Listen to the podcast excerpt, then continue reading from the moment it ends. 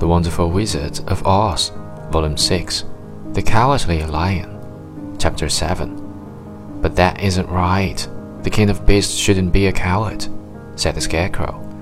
I know it, returned the Lion, wiping a tear from his eye with the tip of his tail.